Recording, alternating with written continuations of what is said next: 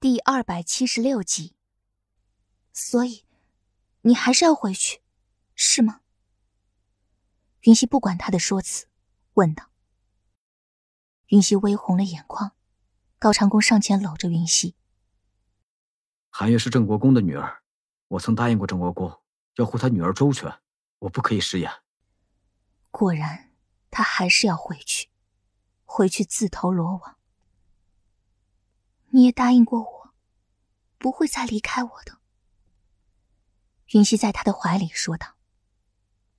他的话语很轻，他没有吵闹，没有言明其中利弊，只是静静的说着那天高长恭说给他听的那句话。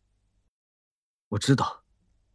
高长恭将云溪抱得更紧了些，希望用身体的温度来给云溪安全感。只要寒月无事，我就回来。云溪靠在高长恭的怀里，没有说话。他闭上眼睛，任由高长恭抱着。泪水从他的脸颊滑落，落进高长恭的脖颈，滚烫的温度，烫得他心疼。高长恭还是离开了。这次他没有写信通知魏莫初，确切的说，应该是没有来得及告诉，因为在高长恭离开的第二天。他便发起了高烧。这段时间的忧心与劳累，在高长恭离开的那一刻，全都爆发了出来。他烧了整整三天。醒来后，他发现自己竟然是在北周皇宫内，身边是明黄色蜀绣龙纹真丝被，那是只有皇帝才可以用的被子。他现在身在宇文邕的寝宫里，他的头依然痛着。还是很痛很痛，云儿，你醒了。宇文邕下朝来看他，发现云溪睁着眼睛，只是神情不对，赶紧对苏青说道：“墨锦还未出宫，快将他叫回来。”是。苏青应了声，赶紧走了出去。片刻之后，墨锦便走了进来，替云溪诊了脉。墨锦说道：“伤势退了。”只是整整三日的高烧，伤到了心肺，需要好好调养才能恢复。是不是还头疼？看云溪眉头微皱，莫景问道。云溪点了点头。莫景又替云溪扎了针。扎针果真有效，只是半晌，头疼就减弱了许多。郑姑娘，你身体不好，心郁气结才会头疼。这段时间不要多想，好好调理。莫景开了药单，又嘱咐了一番之后，离开了。嘱咐了什么？云溪没有记住。总之就是不断的点头。宇文邕看云溪双目无神，脸色很差，就吩咐御膳房准备些清淡的粥送来。这是五谷粥，朕记得你以前很爱喝，如今你身子虚，喝些这个补充些体力。宇文邕将粥递到云溪的嘴边，云溪看着眼前的宇文邕，然后张开嘴，一口一口喝着他喂来的粥。他也是个懂他的人，知道他什么都不想说，便什么都没有问。之后的日子里，云溪就生活在宇文邕的寝宫里，每天按时喝药，按时吃饭，在殿外晒晒太阳。宇文邕将大黄从宫外接了进来。云溪晒太阳的时候，大黄就陪着他。他几乎一整天都不说话，也没有什么表情，只有坐在殿外抚摸大黄的时候，才会有丝丝的笑容。宇文邕同他说话，他也只是听着，却几乎不搭话。看着他一天天失魂落魄的模样，虽是着急，却也毫无办法。直到有一天，宇文邕告诉他。他需要外出一段时间。你要去哪里？生病过后近一个月，云溪终于开口说话了。或许是长时间的不说话，那声音有些沙哑。宇文邕立刻倒了杯水递给他。他看向云溪，思索再三，还是决定告诉他：齐国内乱，此刻出兵，定然有事半功倍之效。所以，朕决定出兵齐国。宇文邕看向云溪，观察着云溪脸上的表情。齐国于云溪而言是特殊的，即便他现在身在北周，那也依然有着浓厚的感情。他担心说出这样的话，云溪会反对，至少眉头会皱一下。但谁料，云溪不仅没有皱眉反对，甚至是赞成的。有高伟当皇帝，北齐灭亡是迟早的事。你是一个明君，本应做天下霸主。云溪淡淡说道：“历史本就会按照原有的轨迹向前进行，就算别人怎么努力的想改变，也改变不了。宇文邕命中注定是天下的帝王，统一南北朝只不过是时间的问题罢了。”况且宇文邕勤政爱民，用人为贤，是难得的好皇帝。天下在他的手上，只会越来越好。朕不在的这段时间，你好好照顾自己。宇文邕关切道。云溪点了点头。次日，宇文邕身着明黄色铠甲，率领十万大军，浩浩荡荡的从城门出发。云溪站在城楼上。目送他离开。宇文邕，愿你旗开得胜，一统南北，成为真正的霸主，完成你的宏图伟业。宇文邕率军出城后，云溪在心间送上祝福，也收拾了自己的衣物，离开了。宫中的人自是不愿他走，但他要走，别人也不敢拦。他留了一封信给宇文邕。信上写着他对宇文邕所有想说的话，包括他对宇文邕的感激，包括宇文邕对他的感情。云儿，你真的要离开吗？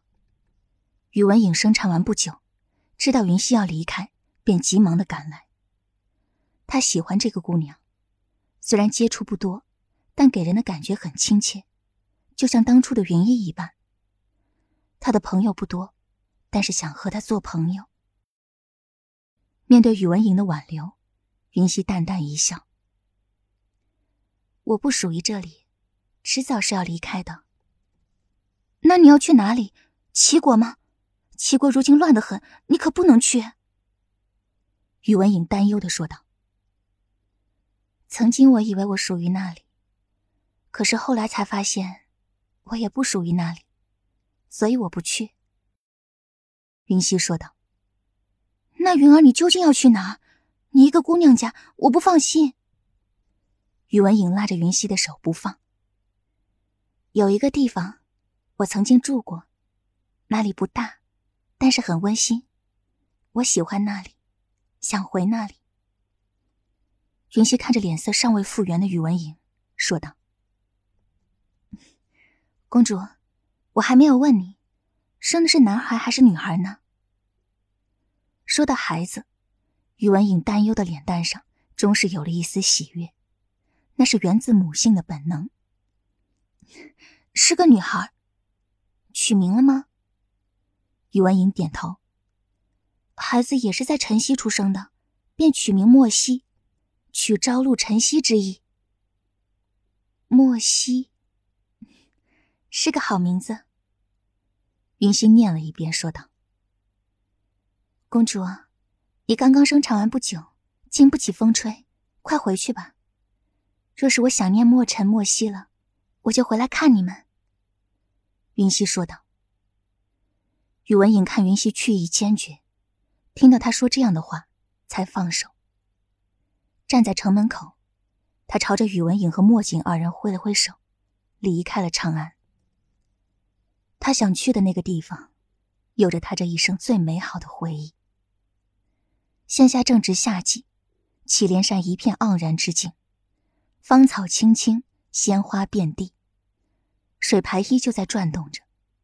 那飞泻而出的晶莹水滴，在阳光的照射下，显示出五彩缤纷的颜色，煞是好看。好久没有回来了，果然还是这里最让他牵挂。大黄，我们回家了。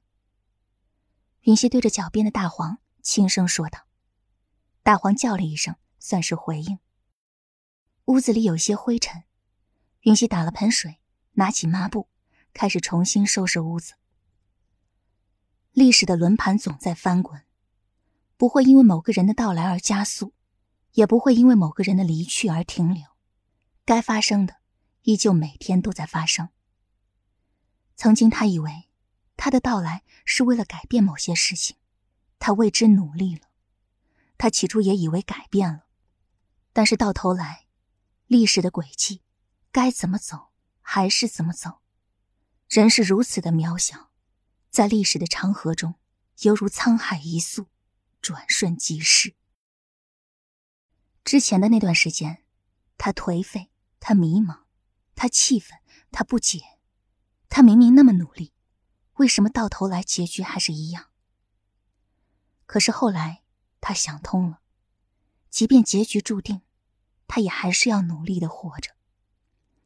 结局虽一样，但是其中的过程。却是可以有千万种。他不要为结果而活，他要为过程而活。那些或美好的，或心酸的，或伤心的，都是组成生活画卷的一部分。这个过程中，他还认识了那么多的好友，带给了别人很多欢乐，怎么可以觉得他的到来是毫无意义的呢？所以，他要好好的活着，开心的活着。祁连山下有着祁连镇，过去了五年，镇子里竟还有人认得他。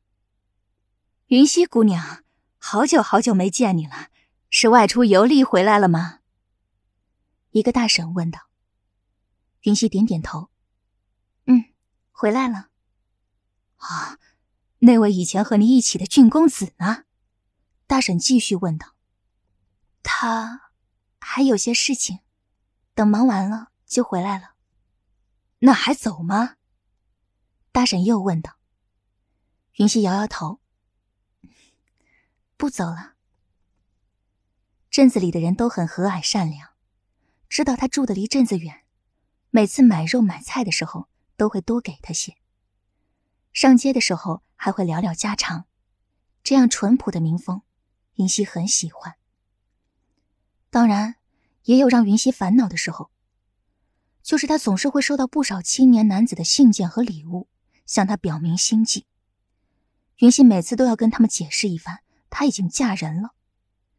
可饶是如此，还是有些倔强的男子不信，说非要看到那些大神们口中的那位帅气的俊公子，才肯死心。云溪也只能哭笑不得。日子就在这般平淡的生活中过去。云溪白日里种种花，写写字。时而上街买些贴补用品。云溪上街，大黄就在家看家；云溪看书，他就在一旁陪着，困了就打会儿盹。唯有在云溪种花的时候，大黄特别兴奋调皮。云溪种十株花，总有一株是被他咬出来，然后一通狂奔。云溪虽生气，但看着大黄奔跑的模样，也是无奈而又宠溺的笑着。去镇上的时候。也能听到他们谈论事情，所以云溪知道，宇文邕已经连破北齐二十座城池，距离最中心的邺城仅两座城池的间隔。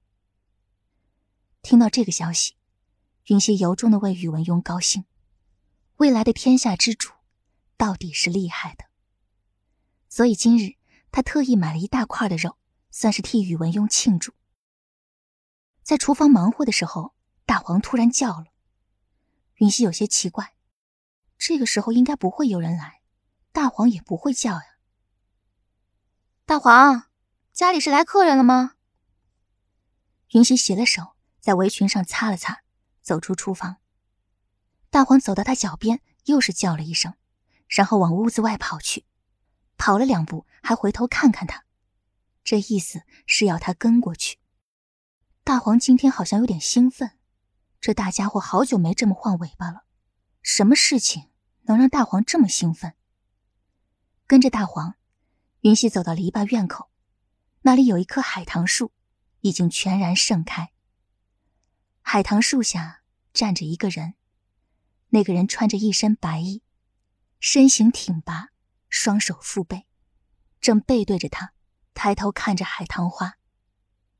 似是感觉到有人来了，那人缓缓转过身，绝美的容颜，深邃的眼神，浅笑的嘴角，还有那腰带上系着的一个丑丑的、看不出是鸭子还是鸳鸯的香包。云溪看着这突然来访的男子，一时间愣在了那里。请问，你是这长云居的主人吗？白衣男子看着云溪，问道：“我是。”云溪回过神，点头。在下路过此地，见此地美景绝美，不知姑娘可否同意在下在此借宿？男子又问道。不同意。云溪摇头。男子好看的眉毛微微扬起。为何？知人知面不知心，你虽相貌堂堂，但我怎知你不是登徒子？云溪问道。男子思考片刻，说道：“曾经有一女子醉酒后欲轻薄于我，但没有得逞。我如此君子，怎么会是登徒子？”云溪只是浅浅一笑。那次他醉酒，半醉半醒的亲了他一口，亲完还说会对他负责。如此说来，倒也真是轻薄他了。